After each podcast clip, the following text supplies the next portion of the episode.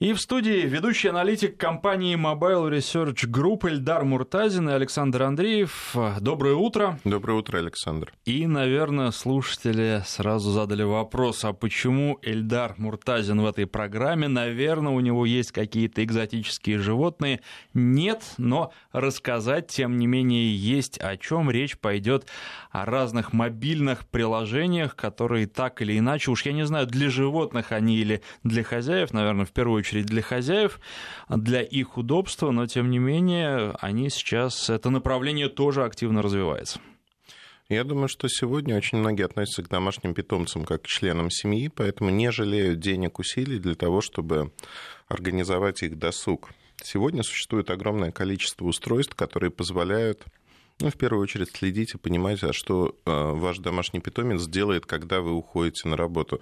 Помните, было несколько мультфильмов на эту тему, достаточно смешных, и э, сегодня люди действительно хотят видеть, они ставят камеры.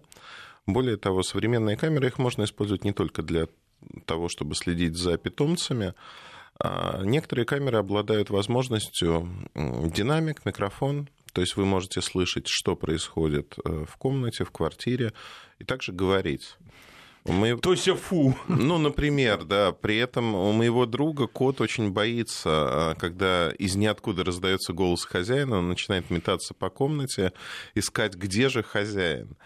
А, это как бы первое очевидное то, что лежит на поверхности, но есть еще вторая категория, самая популярная, пожалуй, это для собак поводки поводки, которые являются ошейники-поводки э, со светодиодами для вечернего времени, но э, большинство, как ни странно, производимых в Китае ошейников, они имеют э, встроенный электрошок, что для меня было, ну, неким так, ну, вот издеваются над животными, невозможно и прочее, прочее. То есть вот во мне это все вопило.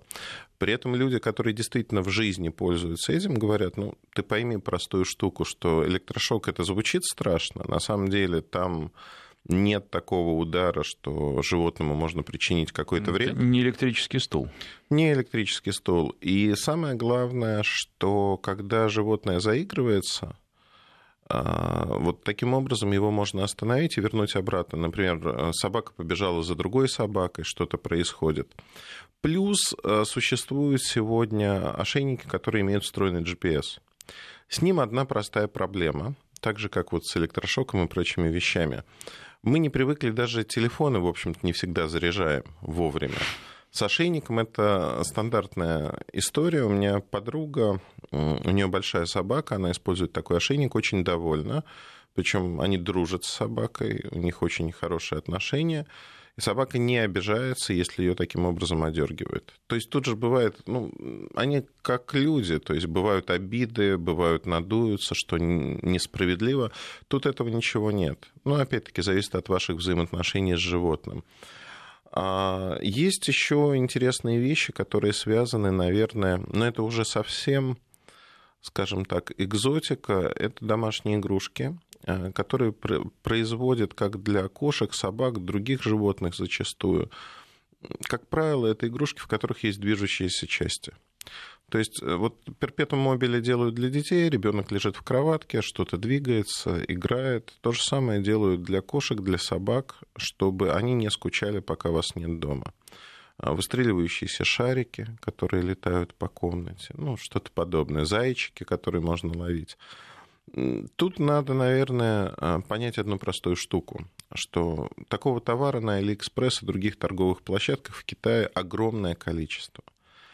А, не надо экономить, потому что если для человека да, есть некие нормы, которые пытаются соблюдать там, по пластику, по прочим вещам, то для домашних питомцев, к сожалению, сегодня зачастую эти нормы не соблюдаются. То есть вы можете купить просто вредную вещь. Цена, как правило, определяет цена и название компании. Ну, потому что если это дядюшка Ляу, это что-то и нечто может быть.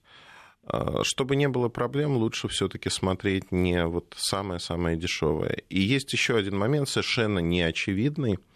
А, все устройства такого рода, например, ошейник с микрофоном встроенным, скрытая камера, которая под игрушку замаскирована, К сожалению, по нашему законодательству, это не касается животных, это касается законодательства Российской Федерации, любое устройство для скрытого слежения за кем-либо является для покупки незаконным, в том числе при вот такой заказе трансграничной торговли. А вот это к GPS относится или нет? Нет, к GPS это не относится. Это относится именно, если есть микрофон и камера.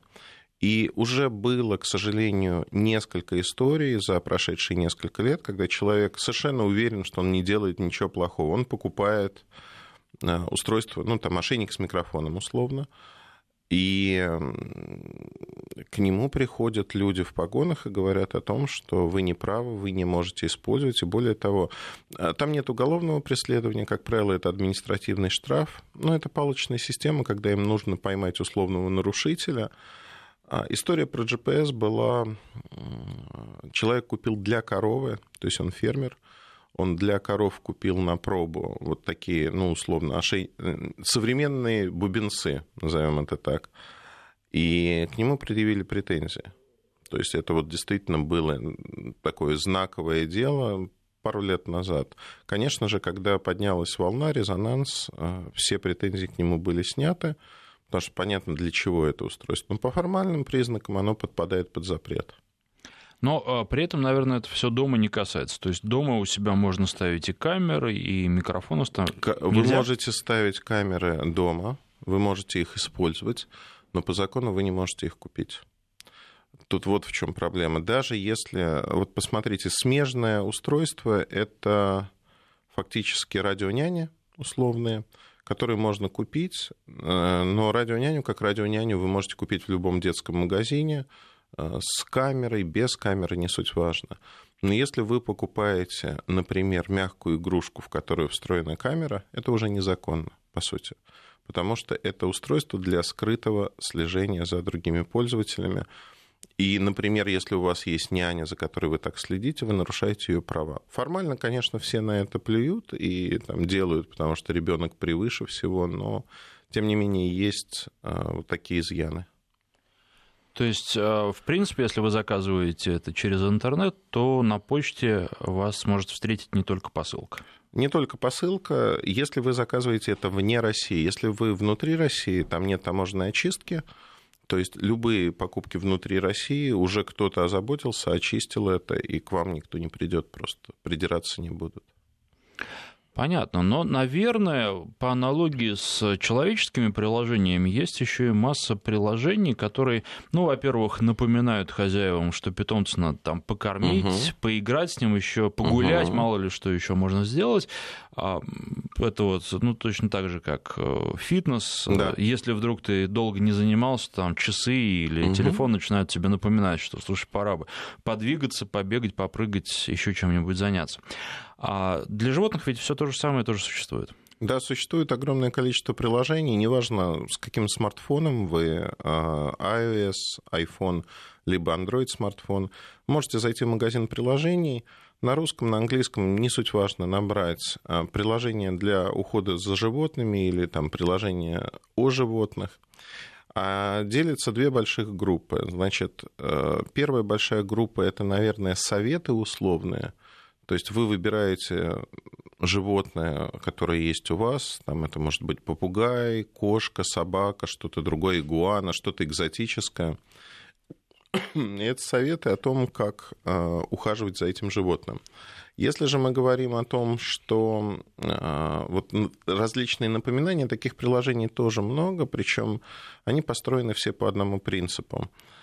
А предполагается, что человек а, не совсем еще знает, только он только знакомится, что правильно, что неправильно. И хорошие приложения, они не просто напоминают, они еще рассказывают про диету животного, что нужно делать, насколько нужно гулять. Действительно, все стало намного проще, с одной стороны. С другой стороны, не всегда эти приложения качественные. То есть не всегда они по тому вот контенту, который есть, там, по диете и прочим вещам, они отображают реальность, что нужно животному. Это, наверное, как советы в интернете. Да. Нужно с большой осторожностью выбирать, где их э, читать да. и каким следовать, потому что иногда советы прям противоположные, и что касается здоровья, и, наверное, животных тоже. Абсолютно верно. А, из интересных вещей, мне кажется, вот стык приложений каких-то устройств, например, а, весы сегодня. Ну, вот есть умные весы, когда вы встаете, по Wi-Fi передаются данные в некое облако. И, собственно говоря, казалось бы, да, ну, можно передавать такие же а, показания для животных. Но мало кто взвешивает животных. Есть такие люди, кто там заводчики, есть люди, кто увлекается этим, пытается все оцифровать. А, есть приложение для того, чтобы следить именно за весом животных, например. Это бывает полезно, если животное болеет, как вариант, еще какие-то вещи. Но опять-таки, для большинства это экзотика, к радости или к сожалению, потому что на каждую задачу, на каждую потребность пытаются создать приложение – мне кажется, общение с животными в радость и вне зависимости, да, сколько длится это общение, сколько животное живет у вас. И поэтому приложения для этого не нужны. Вы все равно подстраиваетесь под тот ритм жизни, который есть у вас. И это самое важное, потому что ну, приложение втиснуть туда какие-то вещи нельзя. Но при этом очень полезные вещи, на самом деле очень полезная вещь, если вы в смартфоне заведете дневник наблюдения за своим питомцем. Что это такое? Таких дневников существует много. Вы можете записывать какие-то характерные вещи, которые есть, рекомендации ветеринара, например, и а, посещая того же ветеринара и там, давая те или иные таблетки, уколы и прочее, прочее, вы можете записывать, что происходит. Это очень полезная информация, когда вы не вспоминаете, а точно можете сказать, что там, 12 декабря у моего животного было то, питомца было то-то, то-то. И это очень полезная информация для того, чтобы тот же ветеринар мог поставить более точный диагноз, что происходит. Но для этого нужно приложение или достаточно просто, ну, грубо говоря, как блокнота? Угодно. Как угодно, а, в приложениях э, такого рода есть дополнительная информация, которая, ну вот мне, например, не приходит на ум вообще. То есть, если мы говорим про шерсть, там можно оценить ее по многим параметрам, то есть блестит, скомканная, не скомканная и прочее, прочее. А, поэтому, наверное, тут каждый выбирает для себя. То есть кто-то может сам описать это все и понимает, что важно, что не важно. Тот, кто не может, может воспользоваться приложением. Тут еще, наверное, важный момент, э, что вся эта история, все эти там тексты записи должны храниться где-то в облаке, потому что да. мы в последнее время очень часто перескакиваем с устройства на устройство, и информация часто теряется, угу. если приложение не очень качественное. Да, это правда. Сегодня большая часть информации, она уходит в облако. То есть, ну, мало приложений старой формации, которые вот локально хранят что-то. Это все в облаке, и, в принципе, это очень удобно удобно, потому что вы всегда можете посмотреть. Вообще говоря про а, интернет, а, было много попыток создать социальные сети для животных. Ну вот казалось бы, да, это следующая большая ниша, что животные между собой как-то могут общаться. К сожалению, это не просто экзотика, на мой взгляд, это а, глупая задумка по одной простой причине. У животных нет такой потребности в таком общении они не... Ну, приведу простой пример. У моей подруги э, британец э, кот, ему уже 3 или 4 года, и у него есть несколько, ну, наверное, фобий нельзя назвать, но он очень ревнует, когда хозяйка смотрит на YouTube какие-то роли, ролики про других котиков. То есть он начинает пищать, он прямо бьет лапой, что нельзя смотреть на других котиков. И, наверное, вот такой контент, он животным может быть тоже интересен, но это как зеркало, там, они, может, понимают, может, нет, не суть важно. Но они не могут создавать этот контент сами. То есть даже если придумывать там кнопки, которые там делают фотографии и прочее, прочее. В мире есть несколько а, аккаунтов в социальных сетях, например, в Инстаграме, которые якобы ведутся от лица животных. Они веселые, они интересные, они забавные. Но они для людей. Они для людей и созданы, главное, хозяевами людьми. То есть, что было бы, если бы моя собака могла вести в Инстаграме аккаунт и показывать, как это выглядит. Это очень забавно, но это для людей. У животных нет такой потребности. Это скорее попытка людей показать своего питомца. Но, с другой стороны, ведь есть социальные животные, например, попугаи, да. и им требуется общение, они часто там, вот если не разлучники, они да. могут, конечно, без пары жить, но э, не очень хорошее для них существование. А, просто еще не придумали э, такие программы, которые бы животных веселили и социализировали, или и не удастся их придумать, как вы думаете? Вы знаете, давайте посмотрим, а, ведь эта задача, она в первую очередь должна быть решена где? Наверное, в зоопарке. К зоопаркам люди по-разному относятся, но зоопарк действительно сталкивается с проблематикой того, что те или иные животные, птицы, они фактически существуют зачастую а, редкие в одном экземпляре, и им нужно создавать условия для того, чтобы они могли общаться, социализироваться. На сегодняшний день максимум, что мы имеем, это видеозаписи, это фактически экраны, некие телевизоры, которые все-таки не создают эффекта того, что это живое существо. То есть это какая-то запись, э, с которой интерактивно нельзя общаться. Делать макеты э, других животных, которые могут вот такие роботизи... Э, как искусственный робот, наверное, нет дорого, бессмысленно. Во всяком случае, пока этого не существует, и надеюсь, что в ближайшее время существовать не будет. Здесь есть другая опасность, что в какой-то момент мы заменим домашних питомцев на электронных. Ну, приведу Ай... Так было уже уже это все. Это уже есть. Тамагочи. Тамагочи, вот айба, собачки. И а, это очень удобно. То есть, э, хочешь поиграть, ты играешь, а, причем спектр игр намного шире. Да, там страдает механика, движение, какие-то ситуативные вещи, но а, это пластиковая игрушка, как правило, или не пластиковый, там, как динозавр Плео, но удовольствия нет такого. То есть это вот все-таки какая-то история на стыке. И говорить о том, что что игрушка нуждается в вас, и вы берете ответственность за эту игрушку. Вот об этом сказать нельзя, потому что все-таки домашний питомец это определенная ответственность, которая воспитывается в человеке. И если мы говорим про детей, у которых есть домашние животные, это всегда ответственность и часть социализации потому что они понимают, что нужно покормить собаку, нужно с ней погулять, невозможно этого не сделать, это нужно делать каждый день. И наверняка вы об этом знаете, что э, очень часто для детей делают такой трюк, когда дети просят собаку, не понимая, что это такое, родители говорят, что да, пожалуйста, я тебе куплю сейчас поводок, и ты каждый день в течение месяца будешь ходить утром и вечером с этим поводком гулять по 15 минут.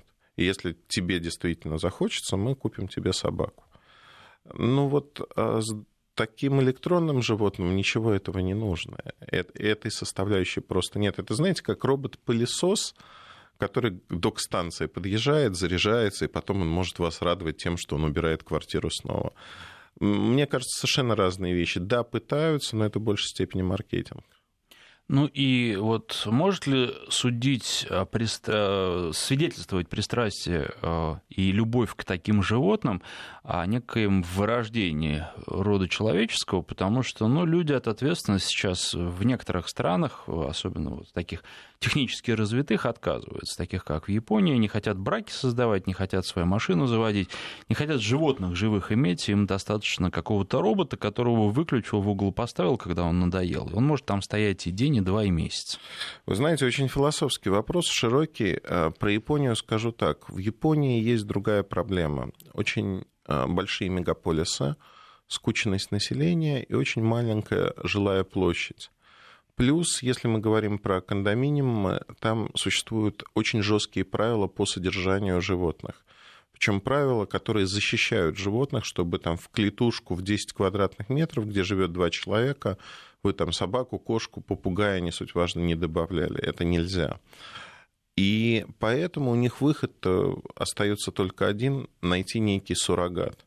Более того, в азиатских странах а, очень развито содержание певчих птиц. Они их любят, они привыкли к тому, что это можно делать. И изменение ландшафта, когда из собственного, пусть небольшого домика, люди переезжают в многоквартирный дом, где нет зачастую даже, ну вот в Китае, например, многоквартирный дом, многоэтажная застройка, нет балкона физически. То есть птица живет в доме. И это, это проблема. Если человек не работает, он может выносить клетку с птицей, что они и делают зачастую на улицу, и проводить там большую часть времени. Проблема именно в том, в каких условиях живут люди. И во многих странах содержание домашнего питомца становится роскошью, потому что люди просто не могут себе этого позволить. И Япония одна из таких стран. Япония одна из таких стран. Более того, а, я могу сказать следующее, что по а, если вы а, заводите собаку, то вы должны ее содержать в определенных условиях, и это не так просто. И, в общем-то, завести, например, большую собаку. Если посмотреть по странам, вот кого содержат и кого предпочитают жители – а страны, ну, условно, сельскохозяйственные, аграрные, они, конечно, тяготеют к пастушьим породам собак, большим собакам. Те, где большие мегаполисы, Москва большой мегаполис, но очень разнообразный. У нас а, достаточно низкая застройка, много парков, город зеленый. Поэтому у нас а, можно встретить как маленьких собачек, э, кошки популярные, так и большие собаки, хотя им все-таки тяжел, тяжеловато в городе. А, в некоторых мегаполисах, ну, например, в Нью-Йорке, а, большие собаки содержатся только, ну, в общем-то, богатыми людьми, потому что им негде приткнуться, и мест, где с ними можно погулять, практически нет. Поэтому, если вы гуляете в Нью-Йорке возле Центрального парка, Хадсон-Ривер, вы видите, что кто-то выгуливает чужих собак, но больших собак практически нет.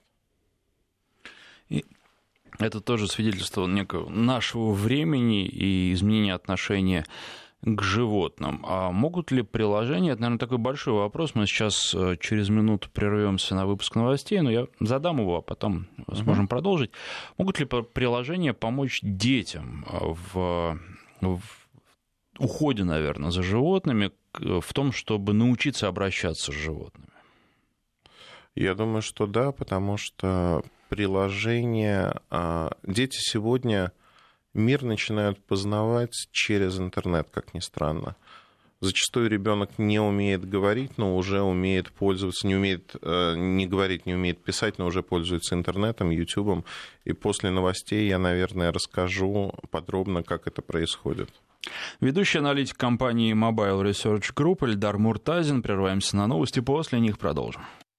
В студии ведущий аналитик компании Mobile Research Group Эльдар Муртазин и Александр Андреев. И продолжаем о том, чем приложения могут помочь детям научиться общаться с животными, потому что многие городские дети этого до определенного возраста, по крайней мере, не умеют, вообще не представляют, э, с какой стороны к кошке, собаке или другому животному можно подойти. Вы знаете, на сегодняшний день дети, которые даже не умеют писать, они уже освоили окей, Google, они могут э, попросить, покажи мне, как покормить. Надиктовать могут, да, надиктовать. да. Они не могут написать, но могут сказать. И они говорят, то есть они обучаются очень быстро, практически моментально разным вещам, и они знают, что на YouTube можно найти абсолютно разную информацию. Как правило, это тот пласт, который родители зачастую не понимают, не видят. У нас нету такого количества свободного времени, чтобы просматривать э, тысячи, без преувеличения, роликов. И сегодня контента, который существует на разных языках, на русском, на английском, на других языках, связанных с кормлением, уходом за животными, очень много. Приведу простой пример. Моя младшая дочь хотела э, завести собаку, и э, у нас все упирается в выбор э, какую породу, какую собаку, потому что ей очень нравится русский той-терьер. У наших друзей живет такая собака, она чертовски умна и подкупает этим, потому что ну, это просто всегда очень забавно и интересно смотреть и общаться с ней. И в какой-то момент я видел, что она изучает вопрос, то есть она подошла, несмотря на то, что там, она не очень взрослая пока, она подошла к вопросу следующим образом. Она смотрела, а как, а, какие проблемы существуют с разными породами, как за ними ухаживать. Это все происходило на YouTube. То есть э, люди нашей формации, наверное, ищут информацию все-таки в текстовом виде, когда мы набираем а, какой-то текст, как ухаживать за корги, например, и дальше мы читаем, смотрим. А, дети смотрят YouTube, да, это дольше, но это более наглядно. То есть можно увидеть все плюсы и минусы. Такого контента много. В приложениях, как ни странно, на сегодняшний день, по сути, тот же самый контент, который просто завернут в приложение и комбинирует как текст, так и видео. Поэтому приложения а, менее популярны а, у детей, у подростков, чем просто YouTube как социальная сеть. Вопрос хорошего, качественного контента и некачественного, ведь даже взрослому, если он не является специалистом в этой области, порой трудно определить, это дельный совет или это совет э, плохой, откровенно плохой. Ребенку, наверное, еще сложнее, потому что нет жизненного опыта, нет бэкграунда, нет э, истории ошибок в других областях, которые бы позволили, позволили не совершить эту ошибку вот в данной конкретной области ухода за животным. У вас отличная, отличный вопрос, отличная тема. Сегодня, к сожалению, интернет это не только хорошее, это и плохое. Более того, детям нужно объяснить, что прежде чем что-то делать самостоятельно, дети в какой-то момент пытаются стать как взрослые, самостоятельными и сделать все правильно. А, к сожалению, это не только российская история, это история мировая. А, эта история происходит в США, в Австралии, Новой Зеландии, в Германии, в других странах. Резонанс они не вызывают зачастую, потому что люди даже об этом не догадываются.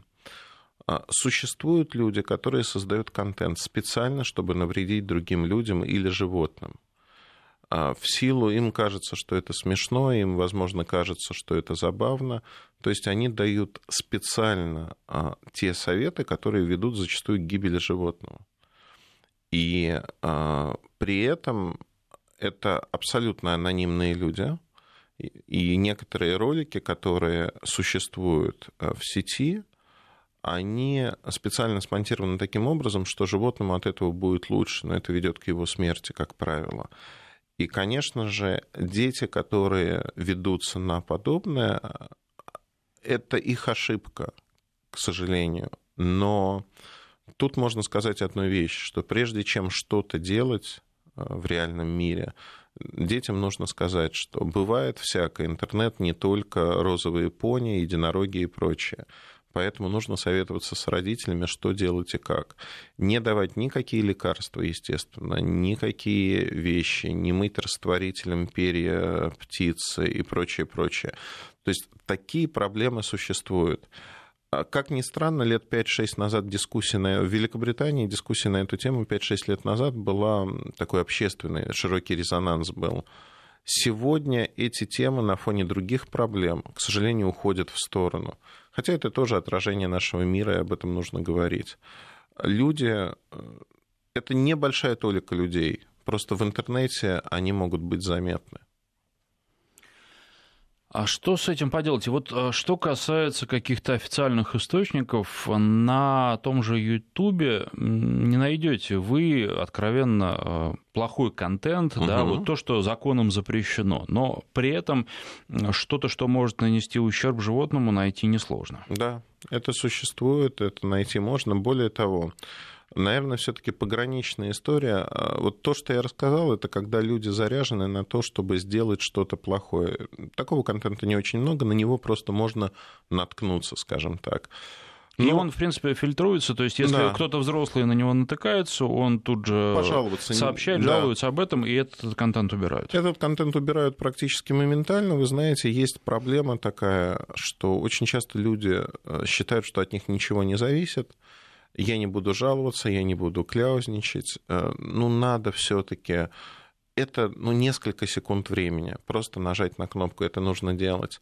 Существует другая пограничная история, когда э, дети не совсем понимают, что те советы, которые даны, они даны, например, не для их животного, для другой породы собаки, кошки, и у них, условно говоря, гладкошерстная кошка, а там кошка другой породы и прочее, прочее. То есть э, они пытаются натянуть те сведения, которые даются, на свое животное. И вот тут опять-таки нужно говорить о том, что это тоже обучение, что вот это не подходит для нашего питомца, а вот это, наоборот, подходит, тебе нужно искать конкретную информацию про а, конкретное животное. Плюс существуют сегодня социальные группы, форумы, где владельцы общаются между собой. Это огромный пласт, очень интересный, потому что люди заинтересованы, люди а, действительно делятся информацией, делятся жизнью своих питомцев, фотографиями. Там интересно, в том числе детям. Но это уже, знаете, как вообще питомец же семью объединяет, вокруг него объединяются и взрослые, и дети, и форумы, в том числе социальные, интересны тем, что владельцы тех или иных животных начинают дружить, вольно или невольно, у них общие интересы. Детям интересно участвовать в таких тусовках, потому что они, для них это понятно, и, как ни странно, они добавляют новое качество, потому что родители зачастую, ну, как бы, зачем фотографировать животное каждый день там? А ребенок говорит, нет-нет, давай сфотографируем, выложим, пусть все видят, как вот а, наш питомец сегодня выглядит, какой он классный и прочее. Это новое качество, и это очень хорошо. Но ну, а что касается разнообразных форумов, вы уже говорили, что это все-таки скорее удел старшего поколения, а молодежь да. Э, ей видео подавай. Поэтому насколько это эм, может иметь место, ну, вот там лет через 10, через 20, то есть по мере, по мере смены поколений форумы не уйдут в прошлое, и ведь а, существует, если применительно к другим приложениям, например, к спортивным, люди занимаются, но не только занимаются, там всегда есть возможность угу. поделиться, там твои друзья в режиме онлайн, причем друзья в широком смысле этого слова, они могут находиться на другом конце планеты, могут э, следить за тем, как как ты совершаешь пробежку, там, хвалить тебя по ходу или ругать, подбадривать. И многим ну, это помогает, это их стимулирует э, к тому, чтобы спортом заниматься. Пока, э, что касается животных, подобных приложений не существует или уже сделали. На мой взгляд, не существует. И, как мне кажется, сегодня подбадривать, ну, то есть кто? Хозяин может подбадривать, э, то есть близкие, те, кто имеет доступ, другое животное не может подбадривать э, питомца. Нет, я имею в виду, что там, ну, хозяин выходит на прогулку угу. со своей, условно, там, собакой, да, расчесывает ее, угу. а другие хозяева, которые находятся, может быть, в другом городе, тоже следят за этим и говорят, что какая там шерстка хорошая, и все рады, довольны. Тот же форум, но только вот в новых условиях коммуникации. Вы знаете, я думаю, что видео как формат, а, оно интересно, потому что позволяет получить много информации, но видео это не тот формат, в котором можно а, комфортно общаться. То есть тот же видеозвонок не настолько популярен все еще сегодня в силу разных причин. То есть это либо голос, либо текст все-таки. Поэтому я думаю, что форумы, они никуда не исчезнут. А, тут есть следующий момент, что наши дети, когда вырастут, а видео останется, ну, так же, как вот для нас это был телевизор, для них это YouTube условный. Оно останется значимой частью их жизни, но общение все-таки будет идти текстом а, в формах, потому что это общение, когда вы можете задать короткий вопрос и в качестве ответа получить либо текст, либо видео, либо голос, либо что-то еще. И а, здесь э, вот полная комбинация разных медиа будет. Да, люди уже сегодня... Ведь не только формы. Если вы делаете что-то прикольное с вашим питомцем, ну, не знаю, расчесали очень красиво, сделали прическу, вы гордитесь, вы выкладываете в Инстаграме, том же Фейсбуке фотографию или видео короткое, в котором можно посмотреть то, что вы сделали. Не факт, что среди ваших друзей, подписчиков все там, собачатники или там, любят животных. Но есть же люди, которые не любят животных, не понимают этого. И хотя не, непонятно, как можно не любить животных, но тем не менее, да, встречаются. А, тем не менее, это же не социальная сеть именно про животных. Это одна из интересных тем, значимых тем, про которые мы говорим. То есть это часть нашей жизни, как ни странно. Причем вне зависимости от того, есть у вас животные, нет у вас животных. То есть, э, ну, там, разделить радость хозяина о том, что вот он сделал что-то, прическу тоже, ну, это всегда можно. Поставить лайк. Ну да, и танцующие попугаи, они вызывают умиление у всех, да. ос- особенно у тех, кто к попугаям никакого отношения не имеет, никогда их дома не держал, потому что все остальные понимают, что этот танцующий попугай, он танцует не только на видео, а может делать это там на протяжении 10 часов в сутки, и владельцы просто на стену лезут уже от да. него. Но, с другой стороны, любимое животное, ничего не поделаешь. Ну да. А видеоформат, как вы считаете, это что-то тоже временное проходящее или это уже навсегда, и человечество с этим будет жить, и вот таким образом будет э, каждое молодое поколение мир познавать? Это навсегда. А формат видео будет изменяться уже при нашей жизни, то есть скорость изменения, она очень быстро нарастает. То есть, по сути, мы идем к тому, что а, сегодня видео — это просто картинка, которую там с некими спецэффектами мы можем получить из реальной жизни. А, Причем под реальной жизнью я понимаю даже не столько улицу, дом, квартиру, офис, а в том числе съемочные площадки того же Мосфильма, где воссоздается как бы реальность, она воображаемая. Но компьютерные технологии уже позволяют создавать не просто реальную картинку, они нереальную картинку, не с точки зрения качества, а с точки зрения того, что можно а, придумывать абсолютно виртуальные миры. И одна из вещей, которые а, случится в недалеком будущем, это появление виртуальных, вот как тамагочи, виртуальных питомцев, которые будут комбинировать в себе лучшие или худшие, не знаю, качества реальных животных, людей. Возможно, они смогут говорить, будут такими аватарами и прочее, прочее. Но а, идея же очень простая. Вообще, с точки зрения идей, человечество устроено крайне просто. Вот мы создадим таких виртуальных животных, потом кто-то задумается, а почему они виртуальные? Давайте мы их превратим в реальных животных.